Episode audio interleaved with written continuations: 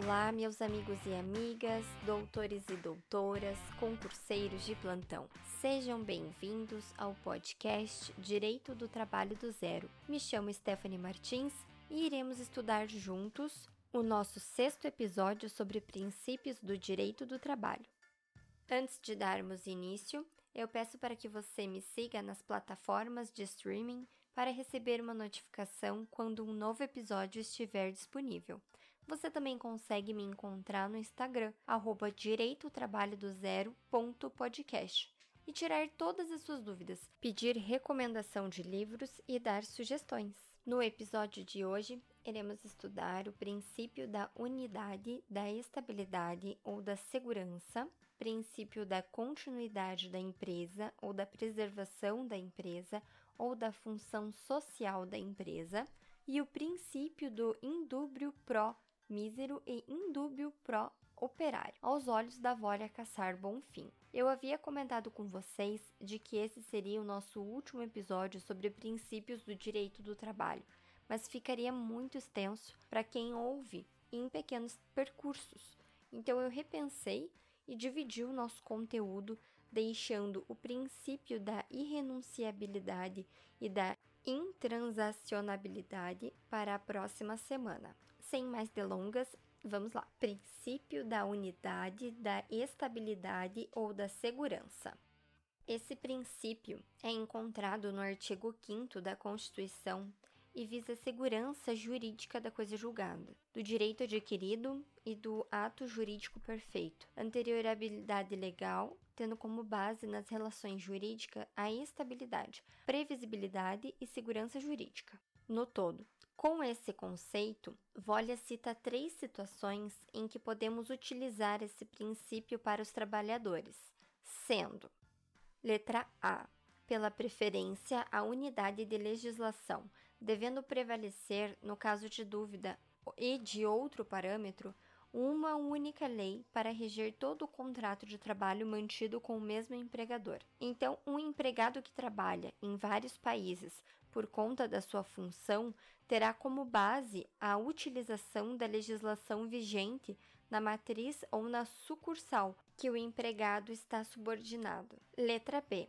Da preferência pelo enquadramento legal ou sindical único, em que o intérprete deve evitar variar a legislação trabalhista durante o contrato ou enquadramento sindical do seu empregado. Dessa forma, temos como exemplo a empregada doméstica que trabalha na casa da família e na atividade econômica do empregador. Nesse caso, será utilizada a lei mais benéfica, que é a CLT, ficando impedido de utilizar a lei da doméstica.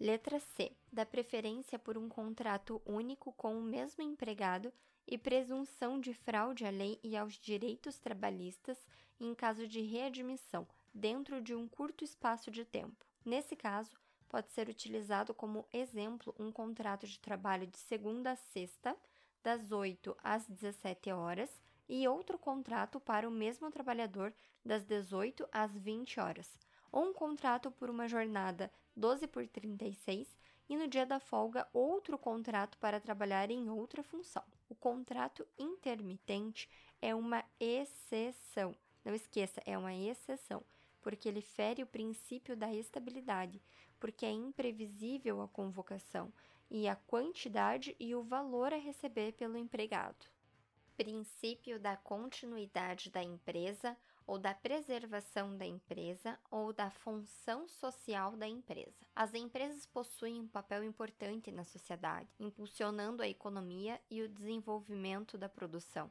Esse princípio passou a ser previsto a partir de 88 no artigo 170 da Constituição Federal, o qual estabelece os princípios gerais da atividade econômica.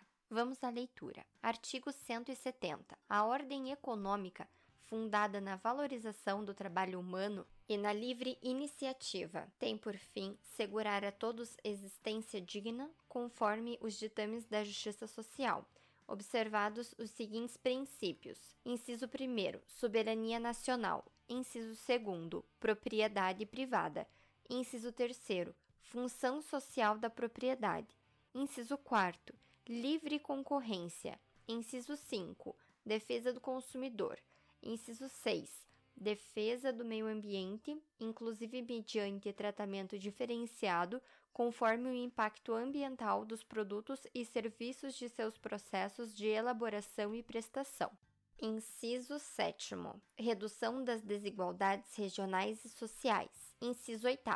Busca do pleno emprego. Inciso 9 tratamento favorecido para as empresas de pequeno porte constituídos sobre as leis brasileiras e que tenham sua sede e administração no país. Parágrafo único. É assegurado a todos o livre exercício de qualquer atividade econômica, independentemente de autorização de órgãos públicos, salvo nos casos previstos em lei. Assim, esse artigo procurou estabelecer o mínimo para as relações que envolvem atividades comerciais. Adiante, o princípio da função social da empresa visa a sua sobrevivência em caso de dúvida sobre a continuidade ou encerramento das atividades, devendo prevalecer o interesse de médio a longo prazo, não considerando o pensamento a curto prazo de encerramento das atividades com a sua extinção, sendo considerado como egoísta e individualista. Devemos olhar para esse princípio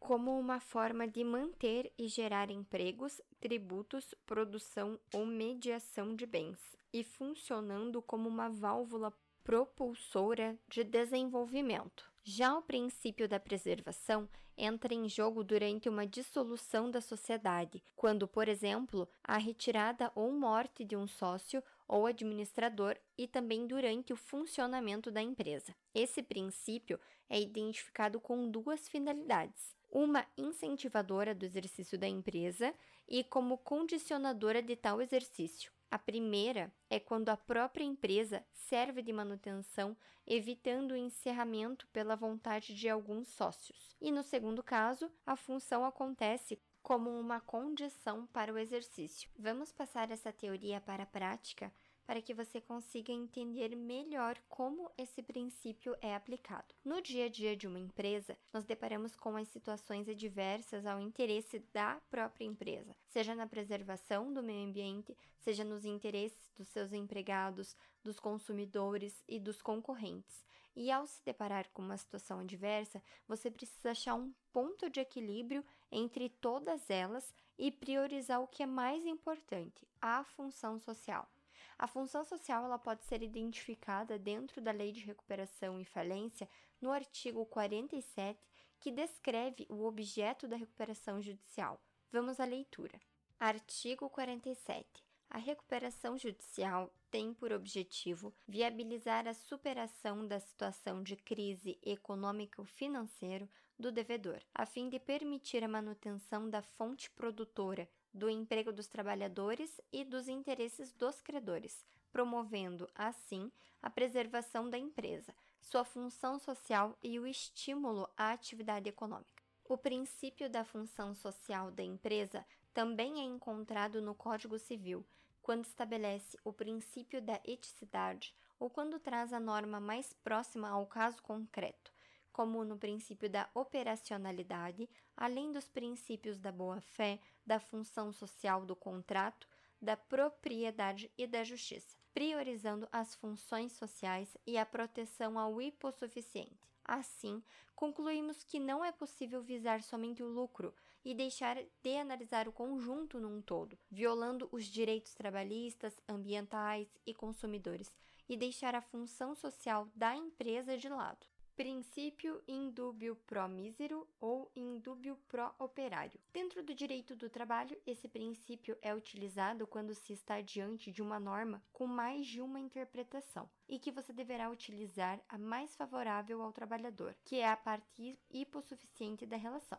Dentro desse entendimento, existem três vertentes a serem analisadas, sendo a primeira apenas para a inspiração do legislador, a segunda para inspiração do legislador e para interpretação, e a terceira para inspiração, interpretação e valoração probatória. A primeira corrente defende que a aplicação do princípio do direito processual do trabalho está limitado a inspirar o legislador e que, por se tratar de direito material, não se aplica ao processo do trabalho. Dessa forma, Esse princípio tem como objetivo orientar o legislador a dar um tratamento diferenciado ao hipossuficiente na relação processual. A segunda corrente é direcionada para quem utiliza esse princípio ao processo do trabalho, que defende que, além de inspirar o legislador, ele também deve ser aplicado quando houver uma dúvida processual e, na dúvida, aplicar beneficiando o trabalhador. E por último, a terceira corrente, que inclui a fase judicial, ou seja, defende a inspiração para o legislador, a utilização para a interpretação da lei e para a valoração da prova processual, utilizando-se do princípio indúbio pró-operário para beneficiar o trabalhador, mas sempre analisando quem detém o ônus da prova, de acordo com o artigo 373 do CPC. Concluindo, para a utilização desse princípio, é necessário preencher dois requisitos ao mesmo tempo: existir uma dúvida razoável sobre o alcance da norma legal e que não esteja em desacordo com a vontade expressa do legislador. Finalizamos aqui o nosso episódio de hoje e eu espero que você tenha gostado. E caso você tenha alguma dúvida sobre a aula de hoje, entre em contato comigo através do Instagram. Curta e compartilhe com seus amigos e ative a notificação para ficar por dentro dos novos episódios. Até o próximo podcast.